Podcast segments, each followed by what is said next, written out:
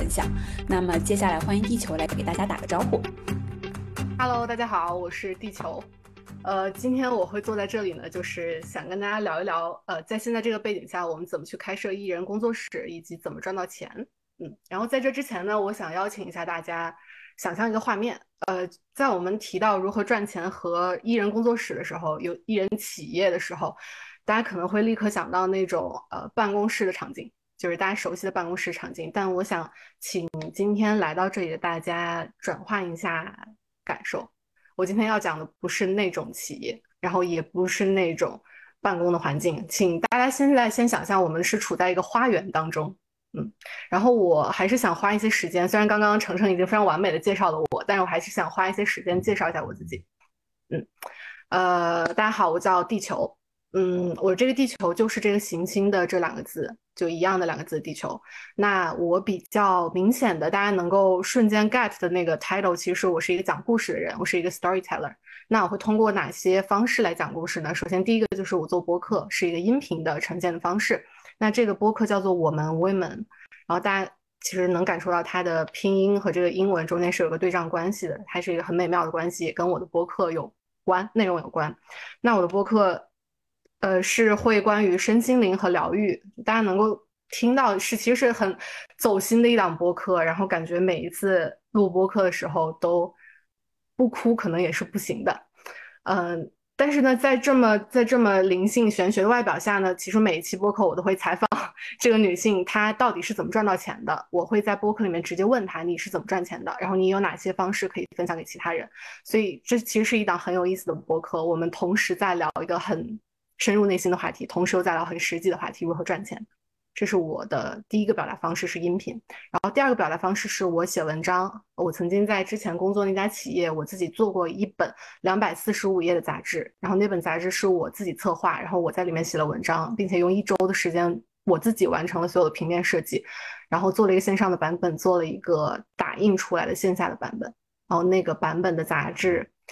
我当时拿在手里的时候，你就会感觉它很臭、很厚，不是很臭，很厚、很沉，然后也觉得很满足。然后第三个，我做内容的方式，我讲故事的方式，其实就是我会去做视频。然后我很骄傲的一点是我做的一个视频，它曾经登上过联合国和平论坛。然后我最骄傲的不是这一点，最骄傲的其实是我做的那个视频，它不仅在小的屏幕上播放过，不仅在我们的手机、在电脑上面，而是在一个很大的会场的一个像电影院那么大的一个屏幕播放过。然后当时我，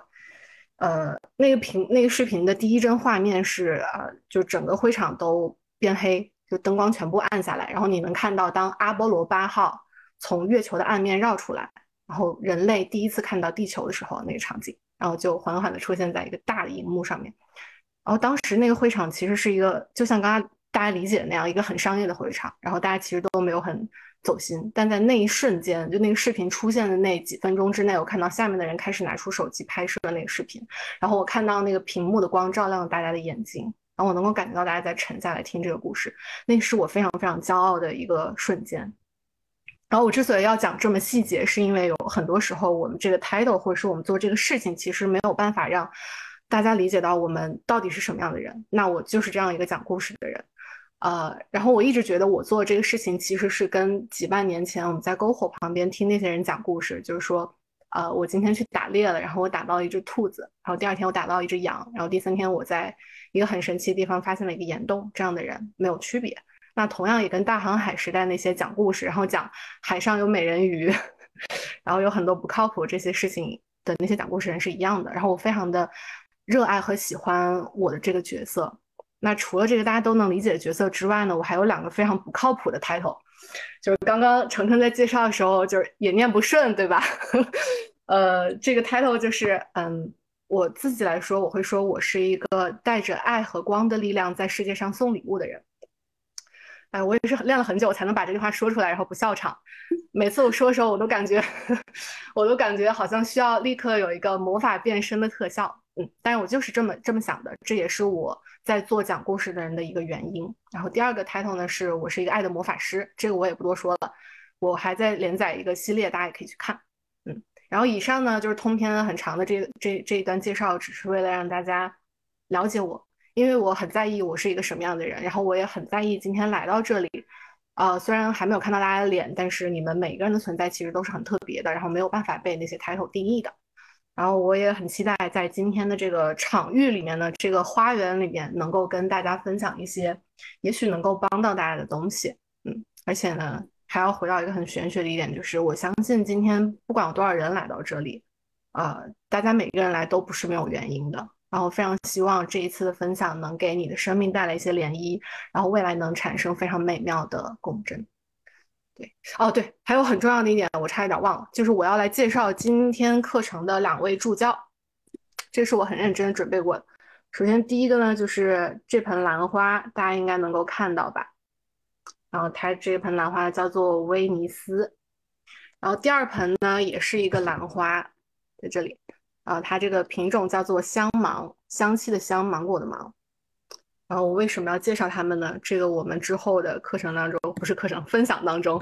呃，会一一揭晓。它们存在也不是没有目的的。然后也希望大家知道，我们今天的这个分享，它不仅是一个人的分享，然后不仅是商业的赚钱的这样的分享，同时也有很美妙的生命在这里陪伴着我们，然后给我们很多祝福的力量。啊，我觉得我现在可以给大家分享一个。可能这次分享当中最最重要的一个部分了，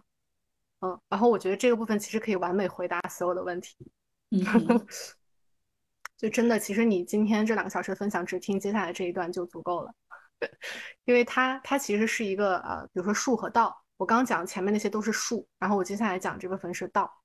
然后大家如果能把这个东西搞懂的话，其实你所有的前面东西就都通了，然后包括刚刚晨晨提的这个问题，当你在艺人公司的情况下遇到这样的。情况你会怎么去 deal with it？然后你怎么能重新的，就是变成一个生机勃勃的一个状态？嗯，那接下来我就要开始了，大家请一定要认真听，这是最最重要的一个部分。嗯，首先呢，我想请大家呃来设想一下，就是感受一下自己现在的状态。呃，我我我不知道大家会不会喜欢养植物或者是养鱼。我是一个很喜欢养植物和养鱼的人，然后我在我所住的空间里面都是充满了植物和生命的。然后我之所以会提到这件事情，是因为我发现，在现在的环境当中，在现在社会当中，其实我们很多人根本都不知道如何养自己。就是你你你你会知道如何养一个植物，那你就会发现，把一个植物养活和把一个植物养好是完全不同的。然后同时你会发现，一个植物它有它必须。存在的一个生态系统来支持它的发展，比如说刚刚我们的两盆助教，现在它就要出现了。嗯，这是一盆很美的兰花，它的品种名叫威尼斯。然后兰花这个品种它很特别，就是它不能养在普通的土壤里面。当你用普通的那种呃外面的园艺土去养它，它会立刻死掉，因为它需要一种叫做呃水苔苔藓的苔的土来养它。然后它不能直接接受非常强烈的直射光照。然后它不能有非常大的浇水的程度，就每一次浇水只能有二十到五十毫升，很少很少的水。我为什么会说的这么细节？就是我想请大家去想一下，把你自己设想为这么一盆美丽的兰花，而不是现在所谓很高级的一个人。你能不能设想到我自己最适合什么样的生态系统？就把你想象成一盆花，我需要什么样的土壤才能生长？我需要什么样的光照才能生长？什么样的水量是让我觉得最舒服的？我觉得很少有人能够回答出这个问题。那特别是在艺人公司，或者是不管是一家企业、大企业、小企业，其实都像我们每个人一样，它其实是有需要建立自己的生态系统的。当你不够了解自己的时候，当你不能够把自己看作一个生命来培育和养育的时候，你就没有办法建立最适合自己的生态系统。那你这个生命就注定无法 thrive，就是那个词，它就是蓬勃的向上，很难。我也想想请大家去想一下，就当你看到一盆植物，它仅仅是活着的时候，呃，你就能看到它精神不是特别的好，或者是一只一条鱼，它就停在那里不太动。这个就是我们很多人现在的状态。但如果你能够找到一个非常好的生态系统，能够让自己的生命活跃起来的时候，你应该是那种生机勃勃的状态。就不管是像一个植物，或者是像一条特别有活力的鱼一样，你能够瞬间发现这样的不同，你也能够看到你身边的人到底。哪一些是仅仅是在活着，然后哪一些是被养好了？嗯，其实这是一个很残酷的问题，但我相信大家心里一定是有答案的。然后我之所以要说这这这个呃这个部分，而不是去分享所谓的一些企业管理或者是一些该如何去创业这样的问题，这也跟我看世界和和我的思考的方式有关系。呃，就我现在请大家用一个生态学的观念来理解我们的整个人和我们的所有的企业，包括我们今天聊的艺人企业这件事情。嗯，请你把它想象成一个生命。请请大家记住，我们本身人是一个生命，而不是一个工具。我们活在这个地球上，我们就是需要自己的一套生态系统的。嗯，那我接下来说到这里呢，可能大家还是不是特别的理解。那我现在要进入一个比较玄学的部分，我只是为了让大家更好的理解。那我们就带入中国古代的哲学，就是五行当中的金木水火土。然后我来用我自己的例子和我自己的理解来去跟大家说一下，我们如何建立这样的系统。不管是你作为一个人，还是我们的一个企业，都是这样活下来的，无一例外。就像地球上所有的生命一样，我们都是这样活下来的。嗯，首先从金开始啊，就金这个东西，大家想到它的时候，呃，我不知道大家有没有听过一个一句话，叫做“金石永寿”。金就是金字的金，石是石头的石，永是永远的永，寿是寿命的寿。然后这个是，如果你去研究那些印章的话，你会知道它很多人都在说它，就是说它会亘古不灭。然后它是，你就像《三体》里面，对吧？当我们人类要灭亡的时候，我们会把那些所有东西刻在石头上面，因为它，呃，对于我们人类来，人类生命来讲，几乎就是亘古不灭的一个东西。然后在我们的这个体系当中，“金刚”这个词，它其实对，就是这个，呃，金石永寿，它其实代表钻石的，金刚等钻石。那大家知道，钻石在这个世界上是自然界中存在的最硬的天然物质，然后同时呢，钻石它是会闪闪闪发光的。那它对应在一个人的生态系统里面，它是什么呢？它是我们整个人的 mission 信念。然后大家，请大家结合我之前提到这个 title，我是一个讲故事的人，并不是我的钻石，并不是我的金，而是我是一个带着爱和光的力量送礼物的人，才是我的金。是那个东西让我永远能够闪闪发光。那个东西它是非常非常坚硬的。就当这些所谓的世界上的所谓的打击。其实我认为不存在什么打击，那个东西它永远没有办法伤害到我。什么东西能够伤害到这个自然界存在的最硬的钻石呢？没有可能。嗯，然后这个东西对应在公司上面是什么呢？就是你会发现我们在买一个产品的时候，其实不仅是买到最终那个果实，我们还买到了这个公司钻石的金的那个部分。比如说，当你去买一个苹果产品的时候，你买的仅仅是一个手机，仅仅是一个电脑吗？那你为什么会被苹果以前的那种？使用它的人，屏幕背后的人，拿着这个电脑创造了什么东西？这样的人对那个视频感动呢？因为那个是钻石的一部分。当一个人或者是一个企业没有办法找到这个钻石的时候，就等于你失去了最最坚硬的、最能够是你最核心的那个部分。这样大家应该就能够理解了吧？所以我们每个人，不管是一个人还是一人企业，还是我们在创业的时候是一个团队，我们整个公司都需要找到这个有金金石永寿的这个部分。好，接下来是木头。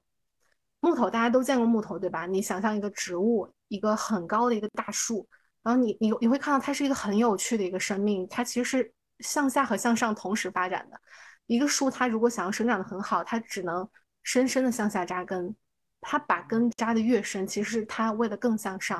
然后它就摆脱了地心引力，一直向上，根越越扎的越深，它长得越高，然后越接近这片天空，它想做的事情。那我们人呢？请大家现在真的把自己想象成一个植物，你感受一下你在土壤里的根扎的有多深，你站的到底稳不稳？我相信每个人绝对都是能够感受到的。有些人真的就是在风雨飘摇当中，我没有根。但是有些人他的根扎的很稳很稳，比如说我，我即使是在一个数字游民的状态，我每个月都换一个城市，但我没有任何丝毫漂泊的感觉，因为我知我知道我的根就是稳稳的扎在我的土壤里面，任凭风吹雨打我都不会有问题的。嗯，然后包括前一段时间我的一个朋友，他跟我说他工作上面出现了一些问题，然后他用了一个很妙的词，他说他的感受是我想回家。然后这个回家的感觉，就是我想让大家体验的那个根稳稳扎在地上的感觉。那个回家，并不是说你要回到你出生的城市，而是你要找到这种扎根的感受。然后同时呢，呃，就当然对个人来说，这部分我已经说的很明确了。但对于一个公司来说，你也是需要向下扎根的。如果你没有向下扎根，那来了一场暴风雨，你这个公司可能就结束了。然后同时在这个木的这个结构里面，在中国传统里面对应到人的身体上面，它其实对应的是我们的骨头。那为什么我们中国古代就这么喜欢拿木头做房子？它其实有一个很很强的支撑性的作用。那如果你在一个企业里面，你没有这样支撑性的东西，没有这样的架构，那你，嗯，就是也没有办法能够有支撑的走过这些，呃，风雨飘摇的时刻吧。嗯，然后这个也是一个很清楚的木。然后接下来是什么呢？金木水。水水是一个很有意思的东西。那大家有没有想过，为什么《阿凡达》的第二部是水之道？在他讲过树之后，他讲了水。上一部是一个呃一个关于树的部落，对吧？这一部是一个关于水的部落。大家想到水的时候，你会想到什么？首先想到是流动，对不对？特别是今天来听的，应该都是数字游民，或者是想要成为数字游民的人。其实数字游民是在这个地球上面水能量非常强的一群人。因为我们永远在流动，我们我们想要那种水不断奔腾，然后自由的那种感觉，我们就是这样横跨在整个地球上面不同的城市，我们就像这个世界的水一样。所以数字游民是完全不担心水这个能量的问题的，我们就是一个很流动的这样的一个群体，我们就是想要自由的这个群体。然后同时呢，第二点，水还有一种清洁的力量，就这种力量你会在任何一次你洗手的时候感受到，它就是一个很清洁的力量。然后我请大家现在来设想一下，你觉得你现在是活在一潭很干净的，然后很平稳的那种湖泊的，很适合你生长的水里面，还是你生活在一个臭水沟里面？我相信每个人应该也会有这种感受，就当你非常堵塞的时候，你会知道我其实是现在的一个臭水沟里面。那对于一个企业来说，其实也是同样的。首先，我们说的现金流是什么？流就是水的能量呀。你要流进，然后流出呀。其实赚钱也是一个水能量的东西。然后同时呢，呃，也要非常的清楚你这个公司到底是不是一个很清洁的能量。就是你会，你有时候你去一家公司工作，立刻觉得这是一个很脏的地方。嗯，这个就是它，要不就是被堵住了，要不就是这个真的是一个臭水沟，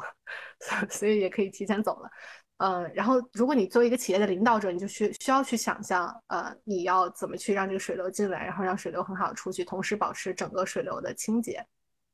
嗯，然后呢，接下来金木水火火火这个应该就是大家很熟悉的一点了吧？就比如说，呃，你最近很生气，然后对，就有人会跟你说你最近火气很大，然后这个就是火。然后这个火的力量呢，不仅是说我会对别人发脾气，而是很多时候我们就是在用火的这个东西来控制全世界。就是你没有发现，很多人在跟对方合作的时候，已经不再是，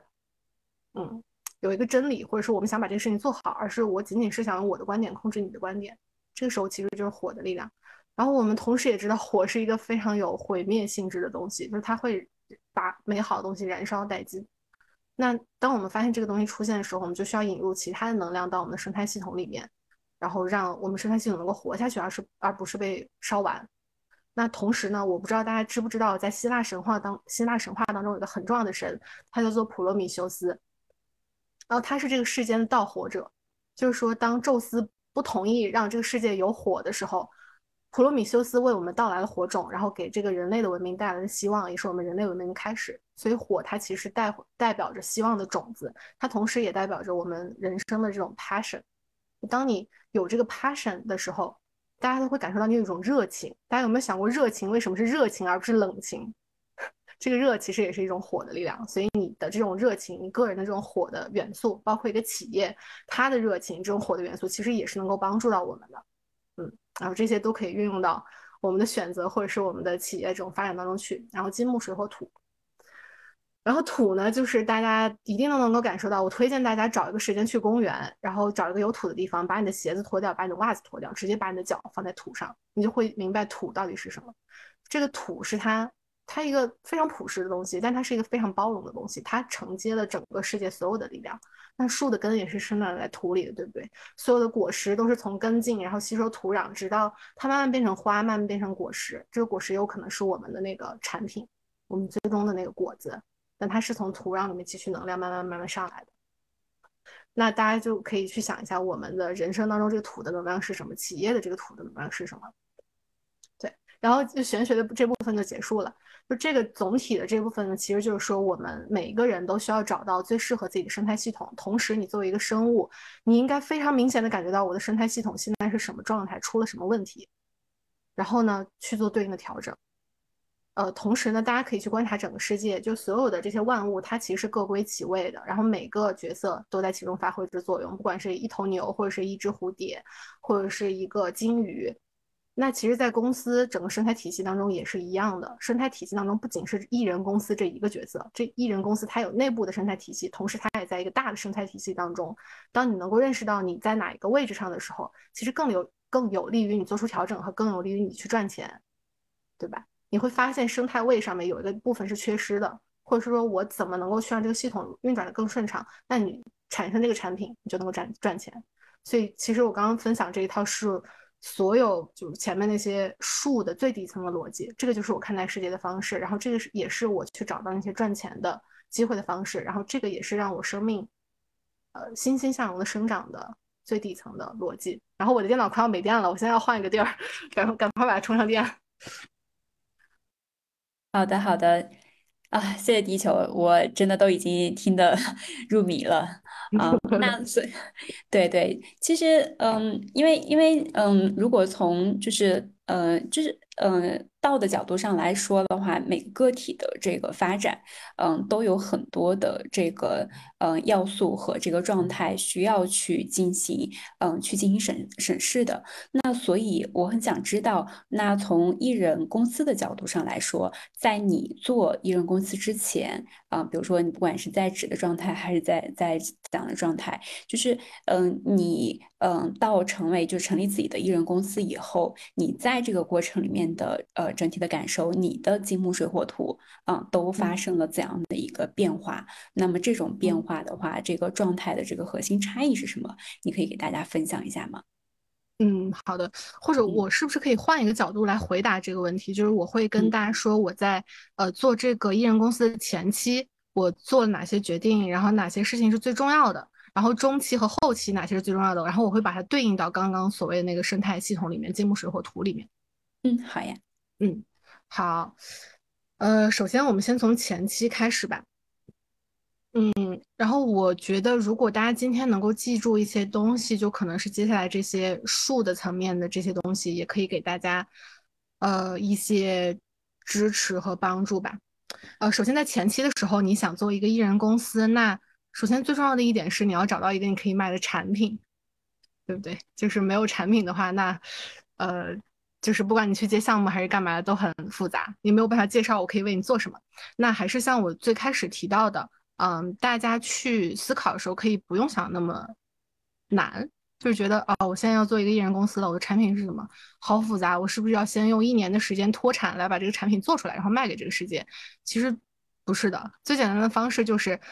你已经有一个最小化的 MVP 了，那个就是你曾经做过全职工作，有人愿意付你工资来购买你这部分服务，那个就是你现成可得的一个产品。然后你如果想要摆脱一个全职工作，开始做自己的艺人公司的话，嗯，这个就是你可以做的第一件事情，就是把你曾经卖给一家企业的服务卖给很多家企业，那这样就一般来说就已经可以赚蛮多钱了。然后呢，第二，呃，这个就是呃。第一点，呃，然后第二点呢，就是，呃，在刚刚那个基础上，如果你还要想再更深入一步的话，就是，嗯，你想做这个艺人企业，或者是自由职业者，或者是数字游民，你要解决的问题其实只有一个，就是去找到一个人，或者是找到一群人，然后帮他们解决他们想要解决的问题就足够了。然后接下来，其实你在很长一段时间里，你做的就是重复这件事情，一直帮他解决问题，解决问题，解决问题，直到，呃，突然有了一个。嗯，你觉得真正需要的那个点，然后你需要再做一个新的项目或者是一个新的流程出来的时候，就那个点你一定能够感受到。直到那个东西之前，你其实做做的东西非常简单，就是找到一个客户，然后帮他解决问题。然后呢，第三件事情，呃，非常重要的就是，也是艺人公司这个里面提到的，我认为很认同的一点，就是你在前期有很多东西都可以去做，对吧？因为你会看到很多的不足，然后有很多东西你都可以让它变得更好。比如说你设计一个公司的 logo，然后做一个公司的网站。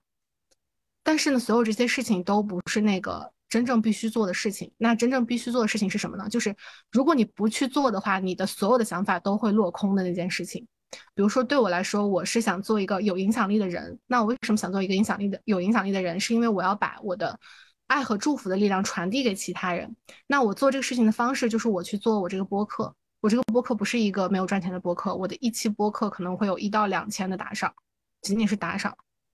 嗯，那我如果想做到这件事情，我必须要做。如果我不做，我的整个想法就会落空。那件事情是什么呢？就是我拿起我的设备，刚开始就是一个手机去录音。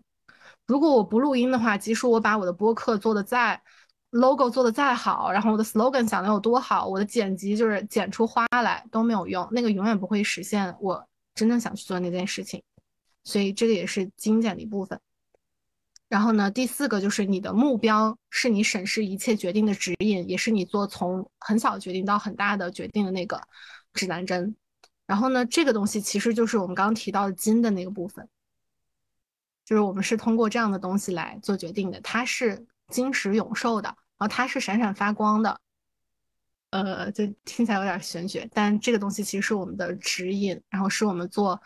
所有决定的那个依据，然后呢，接下来呢，我这个是前期的部分，就是我们找到了一个产品，然后最少已经有一个客户在通过你这个产品来解决问题了，那我们就逐渐进入了一个艺人企业的忠诚的部分。然后在这个忠诚的部分有一个非常重要的一个点，呃，可能也算作可以算作金的一部分吧，它是我们的一个 principle。呃，那是什么呢？那就是说，我们做这个艺人企业，其实最重要的问题不是说我怎么能把这个企业做大，就是大家可能会在想，哦，我是不是要赶快再招更多的人，然后再找更多的项目，然后把我这个企业做大，把我的营收做得更多。但其实不是这样的。我们在这个忠诚的时候，我们艺人公司要回答的问题是我怎样才能让这个企业变得更好。那这个里面其实不仅是包括这个企业它如何能够更好，就是你如何能够更好的去了解你的客户，然后如何能够更好的帮大家解决问题，同时还包括你整个人，你艺人企业，那这个人肯定很重要。那你的生活状态会不会变得更好，而不是只是赚的钱更多？嗯。然后第二个我一定要跟大家分享的是，当你成为一个艺人企业的时候，其实刚刚程程也有提到，你会需要对你自己负责了。不像以前在全职工作的时候，就可能会有一个团队，或者是你的领导，或者是整家企业来为你的后果来买单。然后你其实不需要，虽然说你在做这个工作，但你其实不是最终那个承担责任的人。但在艺人企业当中是这样子的，而且我希望大家能够勇于去承担责任，因为承担责任并不是一件很可怕的事情，它是一件很棒的创呃很很好的创造。也就是说，当你帮助一个客户成功的时候，你。帮他解决问题，这个是你作为艺艺人企业能够成功的一个基石，它也可能是你的土壤。其实你是通过帮助客户客户成功而赚到钱的，然后这个也是很重要很重要的一点。请我邀请大家负起责任来，然后把客户的成功当做你的成功一样。然后即使你是一个乙方，现在还不是卖你自己产品的时候，也把甲方的成功放在心上，然后把这个承把这个责任承担起来。然后我相信能够做到这一点的人。一定是不会担心赚钱的，嗯，然后第三点是，嗯，艺人企业需要去熟悉单任务模式，就这个我刚刚也在我的那个每天的这个 routine 里面有提到，我只在下午工作，然后我只是全神贯注的做一件事情，呃，这个也是我们在做自由职业者或者数字游民或者是艺人企业时候非常非常需要注意的一件事情，因为我们现在是同时对接很多个项目，然后那你就很可能随时被打断，然后这样的。这样的工作习惯，呃，或者这样的工作方式，其实是不能够让我们更快或者是更好去做决定的，然后也其实影响我们的工作效率。然后第四个，嗯，很重要的一点，在这个忠诚当中，其实也是艺人企业很重要的一点，是一个关键词是精简。大家也能够体，呃，也能够听到我在前面的分享当中，我其实会说，我主动选择了我没有去赚那么那么多的钱。当然，赚钱是很容易的。然后你可以有时间赚钱，没有时间花钱。但我做出了精简，我选择留出了很多的空余的时间。这个空余的时间，在现在社会来说，它并没有嗯强调它的价值，但其实它是一个非常非常有价值的东西。这个时间，这个空余的时间，是我们所拥有的很宝贵、很宝贵的事情。现在我请大家一定要珍惜它，然后一定要为它留出一些空间来。为什么呢？因为。我们人他就是需要这样的空间，然后需要这样的时间来去思考或者是创造性的解决问题。当你每一天都在很着急的去忙于应付你的工作，或者是忙于应付你的项目的时候，你没有时间思考，嗯，然后每天就是做这些事情的时候，大概率我们会做出错误的决定。呃，我我们是就是感觉很勤奋嘛，每天都在工作，但其实最终，啊，我们可能就是走向了一个错误的方向，然后很多未来有可能发生的事情，呃，可能未来会有的想法都不会产生，因为我们没有给它空间，所以空间非常非常的重要。然后第五点是，呃，我们在做艺人企业的时候，很重要的一点是我们需要拥有这个公司的一个个性性格，这个也是呃艺人企业和其他的这种，呃。公司团队不同的一点，就是你可以想到，你作为一个艺人企业，你在这个市场上有什么样的优势呢？那其实是因为你能够提供非常个性的、定制化的服务。那比如说，呃，比如说现在我的客户，他其实也完全可以去找一个比较大的广告公司，或者是做品牌这种公司，啊，但是呢，这样的公司有一个问题，就是他其实没有特别特别在意他这个客户，他即使很在意了，但也没有像，呃，一个艺人公司这样会完全的投入去做这个事情。然后这个独特的个性呢，这一点我还要去跟大家分享一点，就是通过这个个性，我们是可以让我们的产品去商品化的。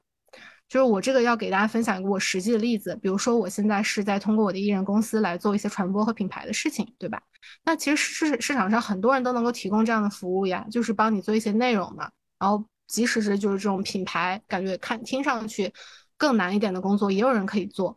那为什么要选择我呢？然后这个东西就是我的呃个性或者是我金石当中的一个部分，那这个也跟我的 title 有关，就是我是一个带着爱和光的力量传递呃在世界上送礼物的人，或者说我是一个爱的魔法师。我做的所有的内容，我说的话，然后我在这个企业工作的方式，我产生的每一个字，我做的每一个音频、每一个视频都带着这样的东西。这个东西是我的个性。你在这个市场上能够找到很多做内容的人，但你能找到几个爱的魔法师呢？所以就是这一点，其实是我非常非常有自信于我这个企业的一部分。然后第六点呢，就是我们之前提到的，很多人说啊，我怎么找客户啊，等等这些，你也能够听到，我现在目前能够达到这样的状态，是因为有很多客户帮我推荐客户。然后这个也去回到上面一点，就是客户的成功是我们艺人企业成功的一个基石。就是当你去把客户的问题解决的很好的时候，他们会成为你品牌的自然的推广者。然后呢，你就不需要再去雇佣一个团队再去推广你的服务了。你的客户是你最好的推广者，他会帮你推荐给那些他认为最需要你的服务的人。然后同时呢，他也会告诉对方你到底有多好。嗯。然后呢，第七点是我非常非常建议大家立刻就开始做的一件事情。你可以在前期就开始做，你可以在没有辞掉你的工作的时候就开始做。这个东西呢，叫做教授别人一切你知道的东西。嗯，就其实这个对呃对你来说是一件很好的事情，是因为你可以在一个领域内成为一个专家型的角色。那当你成为一个专家型的角色的时候，你再去卖自己的产品或者是你的服务的时候，呃，你就会赢得更多的信任。然后呢，第八点是我刚刚提到的生态系统，刚刚那一整圈。你你可以，你可以，大家可以感受一下。其实我在前期和中程说的这些东西，其实所有的都是这个生态系统的一部分。嗯，就是前面这些我所有做出的决策，都是我对这个生态系统的判断。比如说我哪里需要土，然后我哪里需要水，我通过什么样的能量能够让，呃，什么样的做法能够让这些能量流动起来，以保证它是最适合我生长的那个生态系统。然后我带着这个好的生态系统再向进一步发展，然后做更好的东西出来。嗯，对。然后现在进入了中程。主要是这个时间也九点二十几，我觉得可以进入未来这个部分了。然后未来这个部分，我想跟大家分享很重要的一个点，就是我们提到这么多艺人企业，对吧？大家肯定想说啊，那你的工作室现在赚多少钱呀？然后你未来想干嘛呀？呃，等等等这些。那我在这里一定要提到一个 principle，一个原则，嗯，就是嗯，我们我们艺人企业的成功不仅是说，呃，我们赚到了多少钱。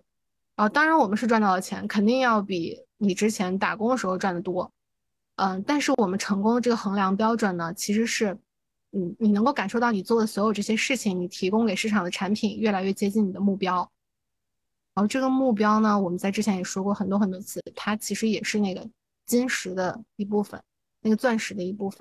然后为什么我现在会觉得我做的事情，呃，很棒很好，然后我知道我在我正确的航线上面。而且我能够通过我这种感受来去精简掉，去对很多项目 say no，就即使是你给我钱，我都不做。是因为我知道我现在做的每一件事情都在指向我的目标。我的目标就是我是一个带着爱和光的力量在世界上送礼物的人，所以我做的每一个项目，我做的每一件事情都是这个目标。嗯，那我未来成功，也就是甚至不说指日可待，我在现在就已经达到了。然后还有一点，我一定要跟大家分享，就是在《艺人公司》这本书里面，这个作者写了一句特别好的话，我一定要分享给大家。就是艺人公司的好处是什么？其中一个很大的好处就是规模太小，以至于无法倒闭。这句话我一定要送给大家，就是请大家千万不要有压力。其实艺人公司它的压力确实是非常小的。你像我，并不需要雇佣什么样的员工，然后我的工作室的那些财务的问题都已经帮有人帮我解决了。呃，然后我需要处理的成本就是我整个人的生活成本而已。那这个规模就是非常非常小的，我可以随时做任何的变动，然后都没有关系，我也不会死掉。只要我的人生还在，那我这个 规模太小就是无法倒闭的，那我就可以一直去做，直到直到我的成功无限趋近于我的目标的时候，然后这个艺人公司就也就很成功了。对，讲完了，时间好长啊。好的，好的，谢谢，谢谢地球。嗯，地球刚刚提到的那本书，然后我也在评论区打出来了，大家也可以去看一下。我觉得这本书也写的非常非常棒。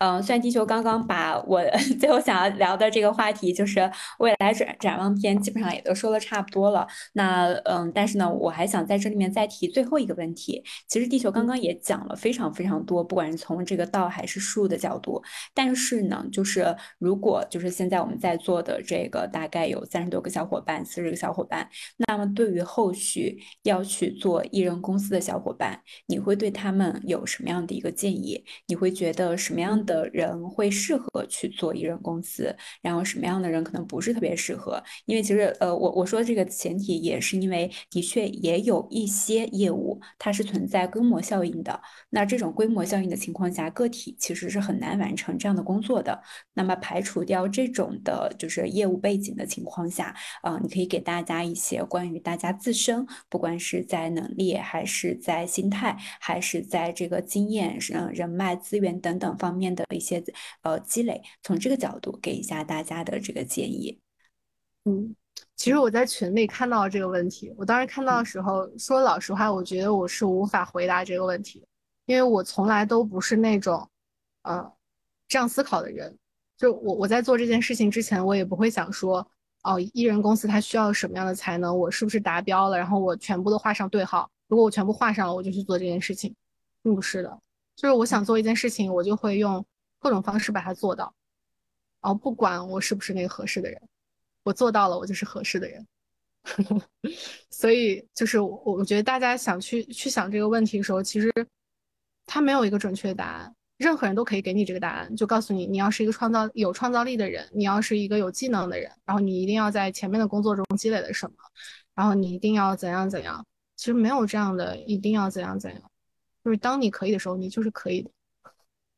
然后大家也就是我我不想去用这些词来把这个人的形象给规划出来，因为我现在我就坐在这里，你能够看到什么样的人，就是我这样的人。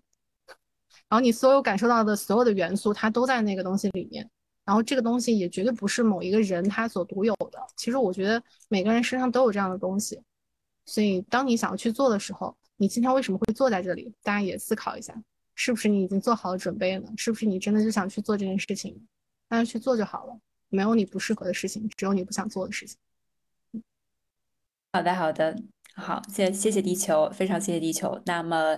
嗯，的确是，那其实会是希望大家也去，嗯，充分的去思考今天晚上，啊，我们今天晚的这个分享，然后关于就是，嗯，自己适不适合，我相信其实每个人应该都会有自己的判断，但是最主要的一个原则是，就是你对自己要做的事情是不是有信心？因为如果你自己都没有信心的话，别人怎么可能信任你啊？那那么我们看到一个小伙伙小伙伴呃提问哈，就如何确定自己的产能，就是同时可以承接多少个客户？嗯，好问题，这个也是我最近在思考的问题。因为你想，我我是一个上午不工作，只想下午工作的人，呃，然后又有这么多客户来找我，我到底应该选择哪一个呢？嗯，这个就是呃，我想跟大家说的一点就是。你一定要先设定好设定好自己的 principle。比如说我的 principle 就是我并不想这个工作占据了我全天的时间，那我这个时间就是只能控制在每天这几个小时之内，那我注定不能去增加很多的项目。然后这个时候呢，就会涉及到一个问题。我知道大家都是想通过自己做这些项目赚到钱的嘛，想赚到更多的钱。那除了你接更多的项目，你可以涨价呀。为什么一定要去接更多的项目呢？其实当有很多人来找你的时候，已经说明你这个产品非常的不错了。然后你的呃这个怎么说，你的价值已经被肯定了。这个时候你是可以去通过涨价来来去增多你赚到的钱的。然后你可以通过做两个项目去赚到你以前做四个项目的钱。所以大家千万不要走入了这种我一定要接更多项目才能赚到钱的这种逻辑循环里面。嗯，你可以涨价的，然后选到那个更适合自己的项目，选到那个更愿意给你钱的项目，对就可以了。这是我我的建议，也是我最近的一个选择。嗯。哼，是的，就艺人企业，他在这里面，呃，非常好像再再想给大家去强调一下，就是真的是把自己当做企业来去降低自己的这个边际成本，单位小时的这个工作产出质量怎么能够更好的去提升，然后他换得到的价值能够怎么更好的去进行提升，那么这样的话，你带来的这个效益就是，呃，相同的时间内，你的整个呃投入的这个产出比其实是一。一个不断在攀升的状态，所以呢，它相比于在这种个体一个一个去外包接单这种模式的话，它一定是一个长期的事情，就是把你自己当做一个企业来去打造。啊，OK，然后我我再挑一个，就是有个小伙伴提问，就是说如何确定哪部分是能外包，哪部分是核心竞争力不能外包？我挑这个问题呢，是嗯，我让我想到了一个呃更深层的一个问题，就是嗯，我们在艺人企业里面，其实非常非常强调的就是，嗯，包括地球刚刚也说，你的 MVP 是什么？你能提供的那个核心价值啊，你的核心使命是什么？那么在这个过程里面的话，嗯，我们其实并不是代表不要去做增长，然后也不要，也不是呃不要去突破自己的舒适区。所以从这个角度上来说，啊，怎么去判断自己的这个核心竞争力？嗯，就是定位，呃，就是怎么去划定自己的核心竞争力的这个范围，以及自己的这个舒适区的扩张是一个呃随呃是一个可以去不断去突破的过程，还是说我就要守住我的核心竞争力？很多就是一些乱七八糟的事儿，比如说可能我是写内容的，那可能视频剪辑对我来说可能不是擅长，那我就交给别人来去做，那这不是核心竞争力。所以地球怎么看待这这些能力对于自己的这个判断的标准？嗯嗯，我觉得这个是个特别特别好的问题。于小白，我看到小白了。嗯，其实我觉得这个问题最好的答案呢，是我可以给你一个参考，但最终做出这个决定以及需要去做这个觉察是你自己。嗯，我可以来分享我的经验，就是，嗯，你能做什么事情和不能做什这什么事情，其实不是我们在这里谈论的时候能够产生的一个答案，而是呢，嗯，这个东西是你在你做事的时候产生的，就是你会在跟甲方合作，或者是在你本来的工作的过程当中，你就会知道什么东西是你的最核心的竞争力，哪一个东西是对方看到你的最闪光的那个价值。当你出现在这儿的时候，那个东西会本质上的改变。比如说，当比如说我做的内容，呃，不管是在我之前的企业，还是在我现在的做事的时候，就是我是一个带着爱和光的力量送礼物的人，这一点是那个改变全局的那一点，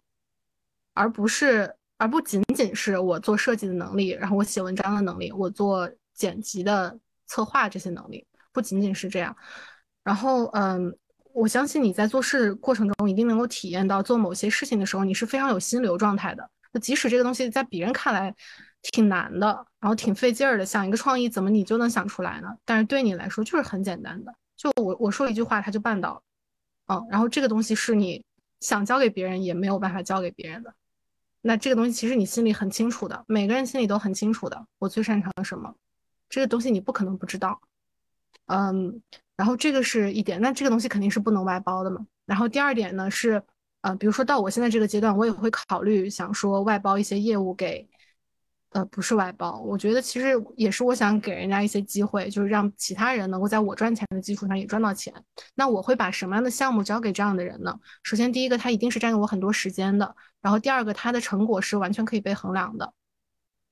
这个东西大概有什么呢？就是，呃，比如说我做我的播客，我知道它如果我能够保持一定的更新节奏，我是肯定能够赚到钱的。不仅是通过这个内容，还是通过我产生的影响力。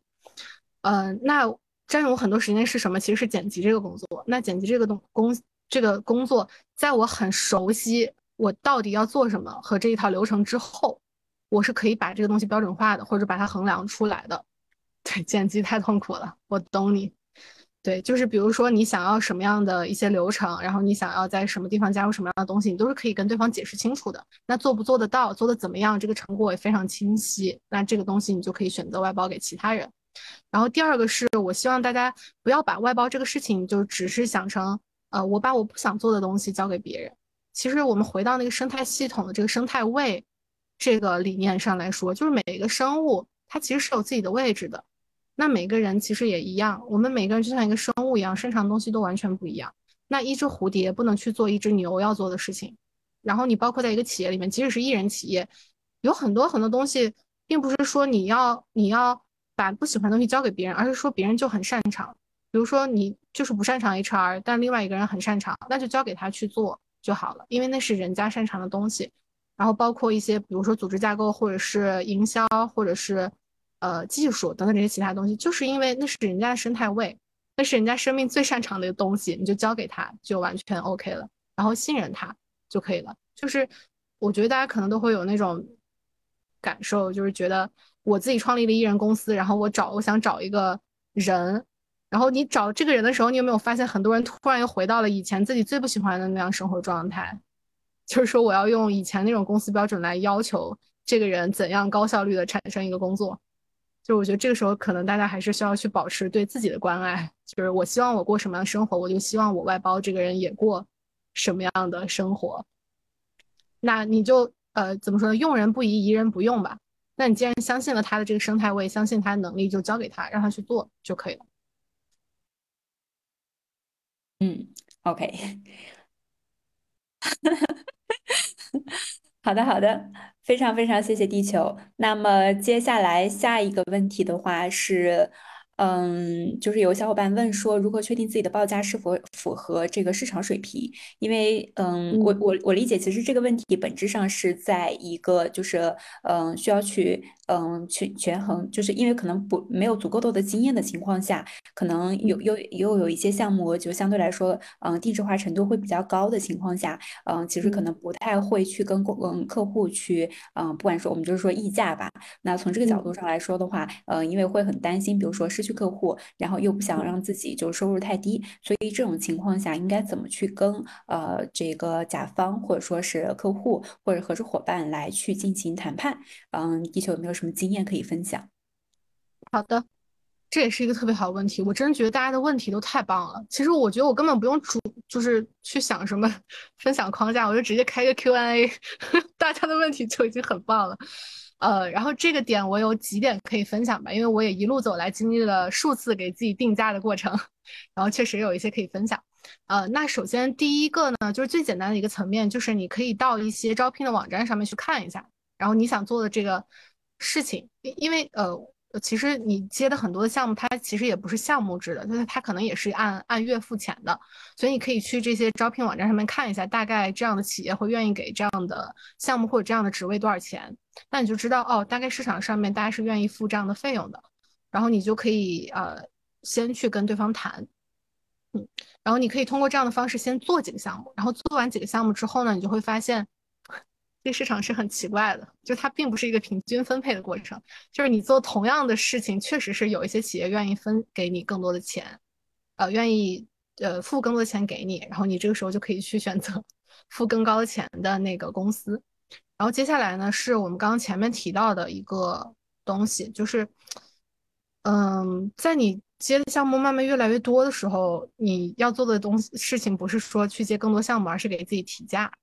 然后这个时候你就要再去想了，就是我做的这个项目到底哪里比其他人做的好？然后我提供的那个东西除了所谓的这些内容之外，我还提供了什么？然后你要跟对方说的很清楚，我是这样收费的，然后我知道市场的平均价格是多少，我这样收费是有原因的，而我能为你做到事情有下列一二三四，所以我要收这个价格。然后同时呢，你又不是在这里空口无凭的说，对不对？你以往所有做过的项目都是你的作品集，你的你的作品本身是会为你说话的。然后那认可你的作品的人就会为你的这个价值买单。嗯，然后第三种就是，呃，除了这两这两种方式之外，你就完全不清楚这个项目该如何报价。比如说现在就有一个新的项目找到我，呃，它是一个总包的项目，那我之前也没有做过这样的项目，我也不清楚这个项目的报价是多少。那这个时候其实是，当你遇到一个不太清楚的问题的时候，你需要把它给拆解成小的问题。比如说你需要去问对方，那我具体要做的事情是什么？啊，其实落地到你要做什么事儿的时候，你就很清楚了。我大概要投入多少的时间，然后我知道这件事情对这个企业大概意味着什么样的价值，然后你甚至可以去问一下对方的预算，他整个整个项目不包不只包括你所的这一块，是整个项目所有的预算是多少，然后你大概估计一下他在你这一块会放多少的比例，然后你可以根据所有这些去跟对方报价。然后第四点你可以参考是广交朋友，你可以在各个行业都认识一些朋友，然后当你不知道怎么去报价的时候，问一下朋友，这很简单，就直接问一下。请问你是怎么收费的，或者是你们公司去找这样的业务的时候会付给对方多少钱？就很简单，这也是一个市场参考的一个标准。然后呢，最后一点，第五点就是我一定要去跟大家说的，就是鼓励大家千万不要害羞去报价，然后千万不要觉得我的服务不值钱。就是你首先要做的第一件事情就是让我感觉我自己是有价值的，我很清楚我是很棒的。然后当你去跟对方谈的时候，就是。对方就是能看到你的这种，呃，很棒的东西，然后这种自信，那他就他就会给你你对应的价值的这笔钱，嗯，嗯哼，好的，好的。好，谢谢地球。那么，嗯，再下一个问题的话是，呃，有有小伙伴问哈，如何在职场有意识的去积累各各类的资源，为一人企业去充分准备？那么这个问题的话，其实也是同理，就是在一个，嗯，就就大家，呃，其实可能也是需要有一些这个判断的一个一个大概的一个原则，比如说什么样，我做好了什么样的一个准备以后，会比较适合去进入到职场，呃，进入到这个。艺人企业，以及嗯，在这个进入艺人企业之前，反向的，我可以在职场去有意的去积累哪些的这样的一个类型的资源啊？的确也可以给大家分享一下。嗯，这个问题也是我之前在群里看到，我觉得我无法回答的一个问题。嗯，为为什么呢？我跟大家说一下，其实我在职场的时候，我也从来没有主动去做过向上社交或者是社交 networking 这种东西。呃，就是这么说，感觉有点凡尔赛。就是我会发现，我从那个时候开始，我的这种生态系统的这个思维，就是我不知道为何灌输在我整个人生命的底层，就是我会感受到我这个生命需要什么样的东西。然后，比如说我作为一个树，那我肯定需要水的 能量那部分人，我就会认识他们。然后，因为我有很强的好奇心，所以我就会问对方：“你到底在做什么？”然后呢，嗯，就会去跟对方聊天，然后不知不觉就这样结识了。你你会发现，这样的结识就是有一点有一种不仅是同事，而更像是朋友的感觉。然后确实是有很多人都在我辞职之后帮助到了我。然后这个就是第一点吧，可能你要去主动的去感受你的生态位当中大概需要什么样的角色。然后你当你找到这样的人的时候，就不要害羞，就跟对方去聊就好了。其实聊天完全没有任何尴尬的，可能还需要再敞开自己一些，是害羞。洋洋不用害羞，因为我虽然没有看到你的脸，然后也还没有跟你认识，但我相信你一定是一个很棒的人，千万不用害羞。一个很棒的人干嘛要害羞？去跟对方聊天的时候，也丝毫不用觉得我是向上社交，然后我是我不如你或者怎样。其实去称赞对方就是很好的社交方式了。每个人都很需要称赞的。其实每个人对自己都那么严格，公司对自己那么严格，你只需要去看到对方做的很好的地方，然后认识他就 OK 了。然后这是第一点，就放松去社交。然后第二点是，我希望大家，呃，我也不是希望大家，我觉得 在听分享的很多人肯定都是一个分享者，不管你在自己的社群，在自己的朋友圈，在自己做的内容，在自己感兴趣的话题里面，估计大家都是一个分享者。那这样大家就更不用担心了，因为你是一个小太阳。当你这个小太阳一直不断的在发射光芒的时候，会有人找到你，都不需要你去找其他人。就优秀的人会互相吸引，发光的人会互相吸引。呃，会跟你认识的人就是会跟你认识的，所以他们会通过你做的这些东西来找到你。嗯，然后呢，第三个也是一个很实际的方式。嗯，这个方式它其实并不仅限于 networking，就你想认识谁，想要攀附人家的那种感觉，并不是，而是说，嗯，这这句话是这样，就是说，当我需要帮助的时候，我就去请求帮助。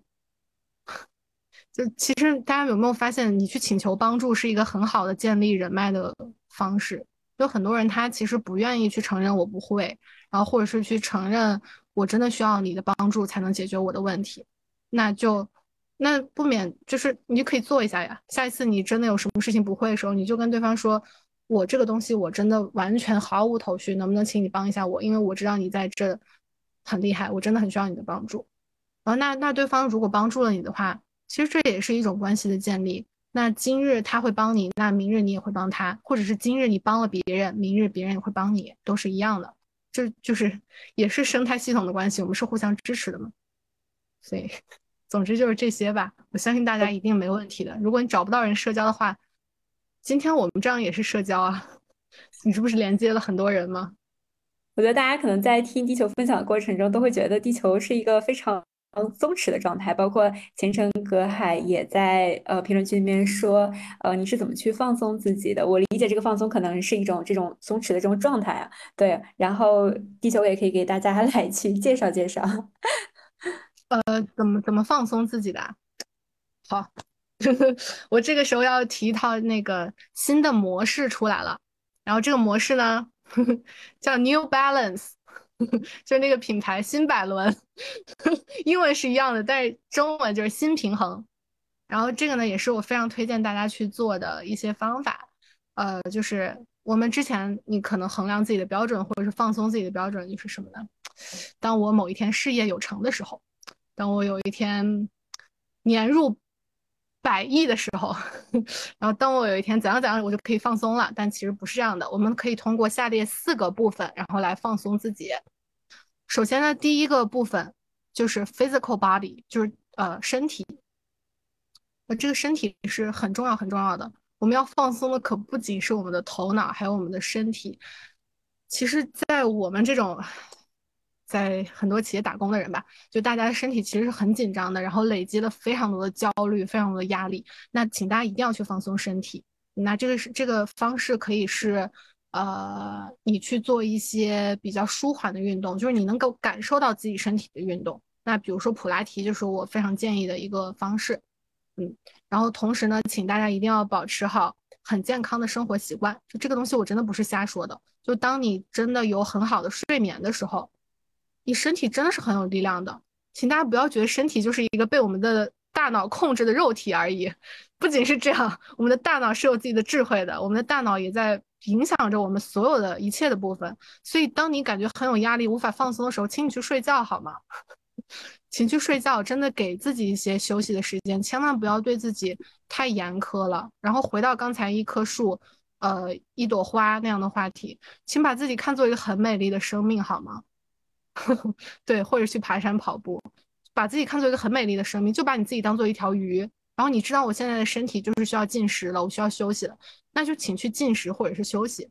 如果你就是把自己搞得那种灯枯油尽了，然后你的身体都垮了，那就没有办法了。嗯，对，思诗说的也超级对，就是艺术疗愈。对，然后这首先第一个是 physical body，请大家一定要记住，我们身体是很有智慧的一个部分。然后第二个是叫做 mental，呃呃不对，呃叫什么来着？emotional。emotional body 就是我们的情绪的这个部分，情绪这个部分，对吧？大家都肯定很清楚的。然后这个部分我比较建议大家就是去做冥想啊，这个不是一个很玄学的东西，这个就是就是很简单的事情。然后你有时间，你也不用多去做什么研究，然后要看很多很多的书，你就坐下来，甚至我可以改天开一个直播带大家冥想。就是去冥想就可以了，然后让自己的情绪能够放松下来，然后你能够感受到自己的情绪。很多人其实是不知道自己的情绪是什么的，呃，甚至你在想到情绪的这个词的时候，可能能说出来的也没有几个词，就大家可能能想到是生气、愤怒、什么什么什么什么，然后之后就没有了。但其实情绪是很精微的，当你能够感受它的时候，其实你能够放松下来。就当一个人很焦虑、很焦虑的时候，如果他能去感受那个情绪，其实就不焦虑了。其实只是跟这个情绪在共处而已。然后这个也是我非常非常推荐的一点。就那些为什么乔布斯或者是很多很多那些可能大家关注的博主啊，很喜欢那些真正的影响力领袖，都是很推荐大家去冥想的，不是没有原因的。大家可以试一试。然后第三个叫做 the mental body，就是我们的大脑。其实我们的大脑是大家以为身上最聪明的一个部分，其实它很笨的。就我们大脑就是大家也可能看过一些书，就说我们是爬虫脑，然后有很多其实会影响我们的部分，它并不是一个呃我们身体最聪明的部分、最有智慧的部分，那个是下一个部分。但这个部分呢，就是我之前有看过一本书，就是当你想让大脑去。放松的时候其实很难的，因为大脑它本身它存在就是一个解决问题的一个模式，它会不断的找到问题，并且去试图解决那个问题。那很多时候你其实可以去，我听听到过一个很有意思的方式，就是让你的大脑去健身房，就是它不是愿意动吗？就让它去动。然后比如说关于一件事情，你本来要想到一个解决方案，就是想到十个解决方案，然后把大脑累得很累很累，这个时候你就可以休息了，然后大脑就宕机了，你就可以放松休息一下。然后第四个是 the spiritual body，就是你的灵性或者是精神力啊，这个太玄学了，我们就把它称作心的部分好了。其实这个部分才是我们人体当中最有智慧的那个部分。然后大家如果觉得很那个啥的，就是很灵性听不下去的话，你就把它总结成四个字，就是活在当下 就可以了。就当你每时每秒都在当下的时候，你其实就是不不会紧张。因为你没有在做时间旅行，因为很紧张的事情有可能很多时候都是发生在未来的。比如说，像我马上就要开一个会，然后我还没有做好准备，或者是我明年想要赚到呃几千万，但我现在还没有一个方案，你就会很焦虑。但如果你把你的注意力放在当下，你就只是感受自己目前的情绪，以及现在我就是要做这件事情，那你没有那么多焦虑，也不需要放松。因为你只是活在这里而已，活在这里有什么可焦虑的呢？一切都是你熟悉的事情，而你就在你的身体里，所以这个就 不需要焦虑，真的。但我特别特别理解那种很焦虑、需要放松的时候。然后我看到评论区大家都提到了很多，就这些方法都超级超级好。你就找一个你喜欢的方法去放松就行了。要相信自己是自己的大师，没有人比你更了解你自己，然后没有人能比你对你自己更好。对，充分的相信自己，该放松就放松，然后永远记住自己是一朵非常美丽的花，而不是一个工具人。你永远都可以找到自己的那个生态系统，在其中如鱼得水，而不是你的生命就会像以前那样枯萎，或是没有任何的力量。就大家都可以做到。好的，非常非常谢谢地球。我觉得这虽然就是。嗯，就是我们原计划一个半小时，但现在已经两个小时的这个时 间，我们收获到了非常非常多的 干货和能量。对，嗯，那嗯，就是在我们我们嗯尽量会在这个十点结束嘛，然后那最后的话，我们再邀请地球最后跟大家说一句话吧，也算是对今晚分享的一个总结啊。好的，嗯，我在这里给大家一个祝福吧。就是大家提到祝福，或者说我说我的身份的时候，我说我是个送礼物的人嘛，大家肯定都觉得，哎呀，你肯定给的祝福就是我希望大家梦想成 真，我希望大家梦想成真，但不是这样的。我给大家的祝福是接下来的这一句话，请大家一定要听好，这是我非常真诚的祝福。这句话是这样的：我祝福大家每一个人，一百个愿望，你想要的事情都不会实现，而一千个你想都没想过的事情会发生。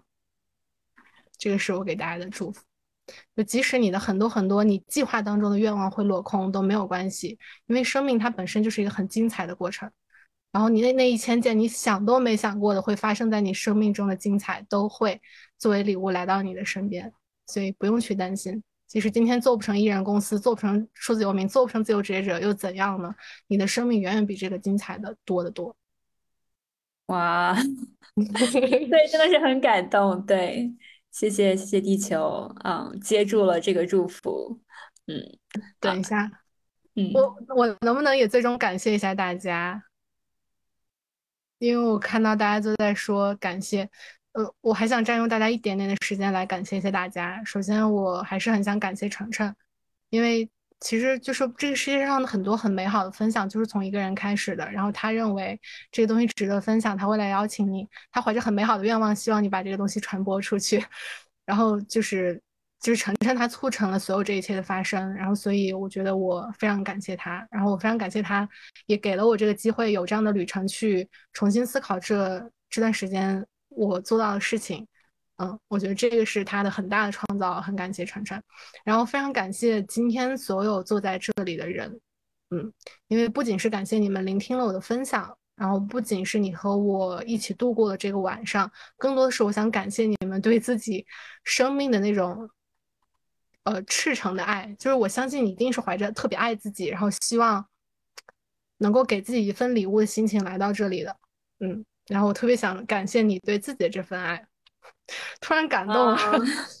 非常非常谢谢地球。因为我今晚在嗯发起这个圆桌之前，我还跟地球说，我说我自己是一个非常非常逻辑性的，然后结构化表达的，就是这样的一种人。所以我在表达里面非常非常重视就是干货，所谓的知识。但是地球的表达总是充满了能量。对我觉得对我来说真的是一个全新的一种体验和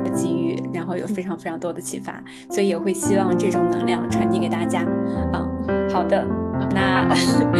嗯，那我们今天晚上就不得不先结束了。